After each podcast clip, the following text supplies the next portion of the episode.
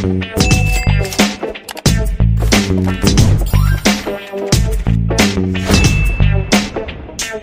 Hola a todos y muy buenos días, bienvenidos al canal de Luis Mi Negocio. Si no te has suscrito al canal, hazlo de una vez porque, por ejemplo, todos los lunes tenemos información muy relevante en el tema de economía, negocios, finanzas para que estés muy bien enterado y tengas mejores decisiones de inversión. Así como excelente contenido en temas de educación financiera, finanzas personales, inversiones y emprendimiento. Así que comenzamos. Esta semana inicia el 16 de enero, por lo cual va a estar bastante, bastante tranquila, ya que en Estados Unidos se celebra o se conmemora la vida de Martin Luther King, que fue un libertario de los derechos humanos en los Estados Unidos, sobre todo con el tema de la, eh, pues del racismo, ¿no? La verdad no me, no me considero ni siquiera un experto en el, tema de historia americana, norteamericana, pero pues evidentemente el señor Martin Luther King fue un referente en el tema de los derechos sociales dentro de Estados Unidos y un promotor de la igualdad muy, muy importante. Entonces, tanta fue su relevancia que de alguna manera pues se le dedica un día por completo y las bolsas de valores cierran ese día en su memoria. Razón por la cual va a ser una semana corta, no va a haber tanta información información relevante en el tema de, finanzas, pero sí va a haber información importante que puede ir moldeando la próxima decisión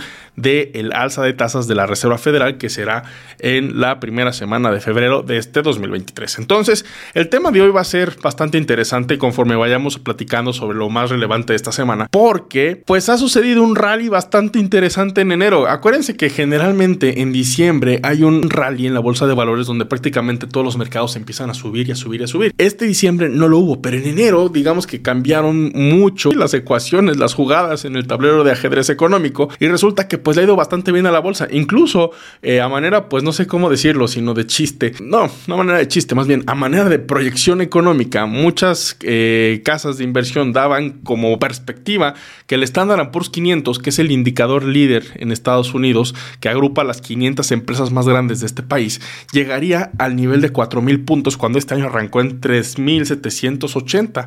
Entonces ya llegamos a los 4000 puntos, ¿no? En cuestión de 15 días cuando se pronosticaba que esto iba a ser para un año. Ahora, ¿qué fue lo que detonó esto? Porque la semana pasada fue excelente para los mercados financieros y aquí les dejo los rendimientos semanales que tuvimos la semana pasada, lo cual fue pues increíble, ¿no? O sea, para los que tenemos inversiones dentro de la bolsa es un respiro enorme porque de alguna manera 2022 fue un año muy complicado. Las bolsas de valores, incluyendo el Standard Poor's 500, bajaron arriba del 19 ¿no? Entonces esto pues venimos de un calvario y una esperanza, aunque sea de este calibre, pues ayuda, ¿no? También nos ayuda también que eh, monedas eh, de mercados emergentes, por ejemplo el peso mexicano, tienen una valuación bastante interesante, tiene un, precio que debemos de aprovechar porque está muy por debajo de 20 y esto pues ayuda a tener mejores eh, precios al momento de comprar inversión. Ahora, ¿qué fue lo que detonó el optimismo? El jueves se publicó la cifra de inflación en Estados Unidos. ¿Y qué fue lo que detonó el optimismo en los mercados? Bueno, básicamente la semana pasada se liberó el dato de inflación para el mes de diciembre de 2022, en el cual se ubica en un sorpresivo 6.5% anualizado cuando estábamos en 7.1% en noviembre. Fue una bajada bastante, bastante importante de un mes para otro, lo cual nos habla de que primero esta estimación estuvo dentro del margen de mercado, por lo cual pues fue un dato ya, ya esperado, pero a la vez también que favoreció el optimismo dentro de Wall Street razón por la cual las bolsas de valores subieron, monedas de mercados emergentes se apreciaron e incluso algunos, algunas criptodivisas, como el caso de Bitcoin, pues volvieron a ese nivel de 20 mil dólares. Entonces, eh, pues esperemos que este momentum financiero, que evidentemente no va a ser para siempre, siga lo más posible para poder reconfigurar nuestros portafolios de inversión. Creo que es una muy buena época para hacerlo. Ahora, ¿qué se va a esperar para esta semana? El miércoles se van a presentar datos de ventas al detalle en Estados Unidos. ¿Qué quiere decir esto? Que básicamente los principales retailers o los principales tiendas departamentales, tiendas de autoservicio, tiendas de conveniencia, dan a conocer cifras de cómo ha estado el movimiento en cuanto al consumo en Estados Unidos. Este consumo se espera que tenga una contracción del menos 0.8%, esto debido a que pues la Reserva Federal ha implementado ya desde prácticamente más de un año una política restrictiva donde ha estado subiendo sus tasas de interés. Esto de alguna manera frena el consumo y claramente se ha visto que este indicador ha ido ligeramente a la baja, ¿no? Fue eh, muy bajo en noviembre. Al igual el jueves conoceremos datos de venta de casas usadas. Este también es un indicador que por lo mismo de la política restrictiva de la Fed, el consumo ha ido bajando, ¿no? Más bien la compra de casas usadas. Se espera una bajada de 4.09 millones a 3.95 millones de casas vendidas usadas en el mes de diciembre. Esto es una cifra que pues de alguna manera también viene a la baja desde diciembre de 2021. Se ve claramente una tendencia de cómo ha ido bajando porque a final de cuentas se hizo una burbuja inmobiliaria donde pues los precios de los activos, los precios de las casas no correspondían a su valor real de mercado, entonces ha habido un ajuste bastante importante.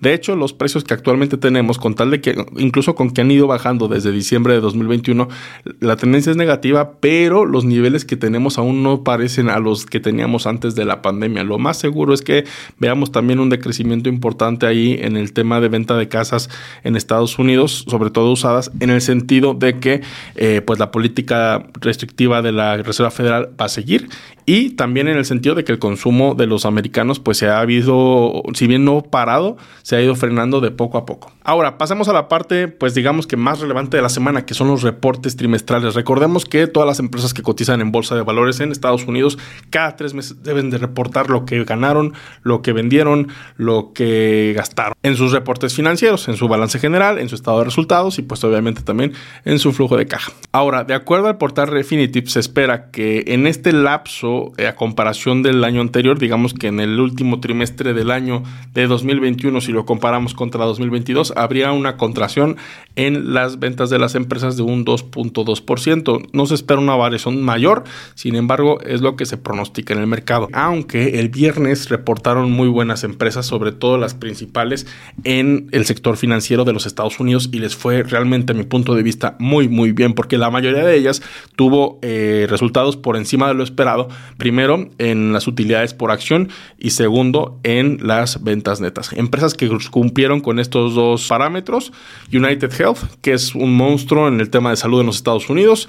Estuvo JP Morgan, estuvo Bank of America República y BlackRock. Para el caso de Wells Fargo, ellos únicamente no superaron en ingresos, pero sí superaron en utilidad por acción. Cabe mencionar también que la empresa que también superó en ambos rubros, en utilidad por acción y en ingresos, fue Delta Airlines. Delta como tal pertenece pues a un sector que fue muy, muy, muy golpeado en la pandemia, que pues prácticamente es el sector de movilidad aérea, el sector turismo, y pues creo que ya podemos ir viendo también una recuperación en ese sector, lo cual es pues, beneficioso para todos aquellos que invertimos en este tipo de empresas. El calendario de esta semana va a estar así. El martes reporta Morgan Stanley, Goldman Sachs e Interactive Brokers. El miércoles Charles Schwab y Prologis. El jueves Procter Gamble, Netflix y M&T Bank. El hecho de que reporte Netflix pues también dice que ya se nos avecina la temporada de reportes para las empresas tecnológicas, lo cual si mal no me salen las fechas debe ser de esta semana a la que viene empezando por Snapchat, ¿no? Que prácticamente es de las primeras acciones que reportan en bolsa y la que pone a temblar a Google, la que pone a temblar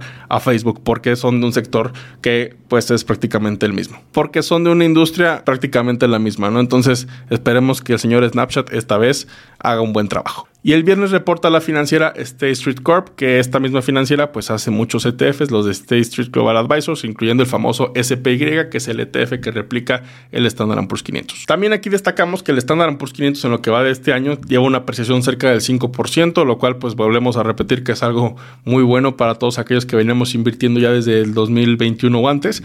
Y por otro lado, se viene el Foro Económico Mundial de Davos, que es donde se juntan personalidades del mundo económico alrededor del mundo en la ciudad de Davos, Suiza, donde platicarán este, en esta ocasión de varios temas, entre los que incluye las crisis energéticas y alimentarias que ha vivido Europa, la economía de alta inflación y bajo crecimiento, que es la historia que hemos repetido durante más de un año, los obstáculos de la industria para implementar tecnologías de la información, vulnerabilidades sociales en un nuevo sistema de trabajo como fue el post-pandemia, como es el post-pandemia, y quinto, riesgos geopolíticos en un nuevo sistema de diálogo global. Así que los siguientes días estaremos atentos a ver qué es lo que sucede, qué declaraciones hay en el Foro Económico de Davos, así como los reportes de las empresas que van a dar sus su información financiera esta semana. Les saluda con mucho cariño Luis Mi Negocios. Muchísimas gracias por suscribirte al canal de YouTube y por seguirnos en Spotify. Si estás en Spotify o en Apple Podcast, te agradeceré mucho que califiques con 5 estrellas. Te mando un fuerte abrazo.